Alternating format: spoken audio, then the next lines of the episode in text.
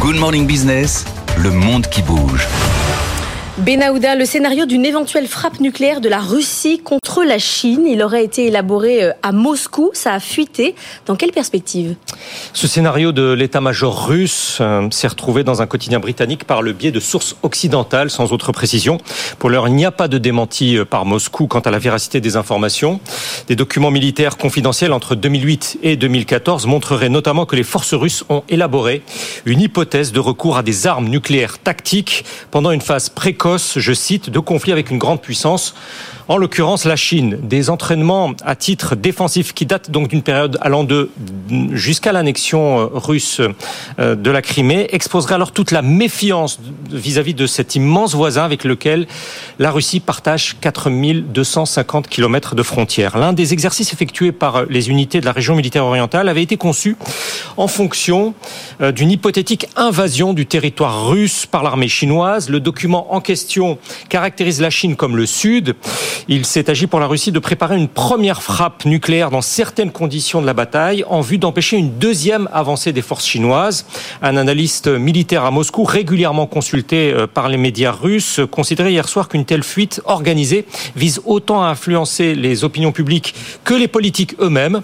Un paramètre de plus donc dans un combat d'influence mondiale. Ceci posé, cet expert militaire russe valide tout à fait qu'un tel scénario euh, d'entraînement puisse être élaboré. Ce serait même étrange qu'il n'existe pas, dit-il. Un plan de guerre doit être échafaudé, euh, selon son raisonnement, y compris avec ses propres alliés, avec ses propres partenaires, comme cela a pu être le cas en 1940 aux États-Unis face au Royaume-Uni. Un autre spécialiste russe, maintenant installé euh, à Berlin, souligne plutôt, au travers de cette hypothèse, euh, l'abaissement par la Russie du seuil opérationnel d'utilisation de la bombe. Comprendre qu'il faut maintenant retravailler l'analyse de la doctrine nucléaire de Moscou.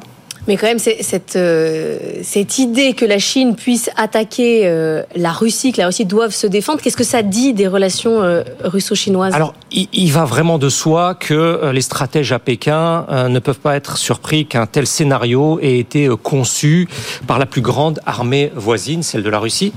Mais politiquement, le pouvoir chinois ne saurait rester indifférent au fait que fuiter de tels documents secrets de la défense russe, où l'État chinois est dépeint comme un potentiel agresseur et que la Russie puisse recourir à son encontre à une charge nucléaire dite de faible puissance, supposée cibler un ennemi européen ou asiatique, ça ne peut pas rester euh, sans suite.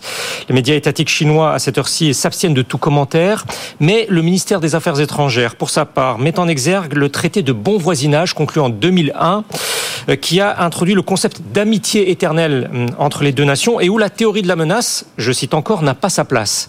En soi, donc, la divulgation de ce scénario opérationnel euh, russe qui date d'il y a au moins une dizaine d'années n'est pas susceptible d'ébranler le partenariat stratégique consolidé depuis euh, maintenant deux ans. Mais ça n'empêche pas qu'émerge de nouveau toute la complexité de cette relation dans dans laquelle la question de la frontière n'est pas encore entièrement réglée.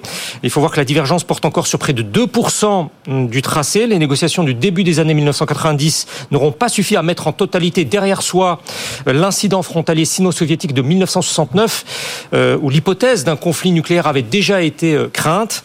Dans un article universitaire en Allemagne, euh, publié en septembre dernier, il est décrit les limites de cette amitié officiellement sans limite.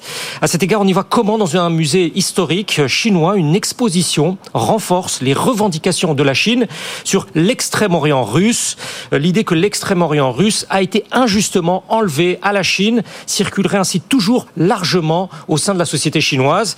À toutes fins utiles, un député et politologue russe euh, proche du président Vladimir Poutine avait jugé vital de développer l'ensemble de cette région de l'extrême-orient russe afin de signifier aux Chinois exactement la nature du pacte d'amitié entre eux. Je ne savais pas qu'il y avait des conflits de frontières entre la Russie. 2% euh, sur 4200 km, ça fait beaucoup. Oui. oui, ça fait quand même beaucoup. Merci beaucoup, Benahouda. Le Monde qui bouge, c'est à retrouver en replay ou en podcast.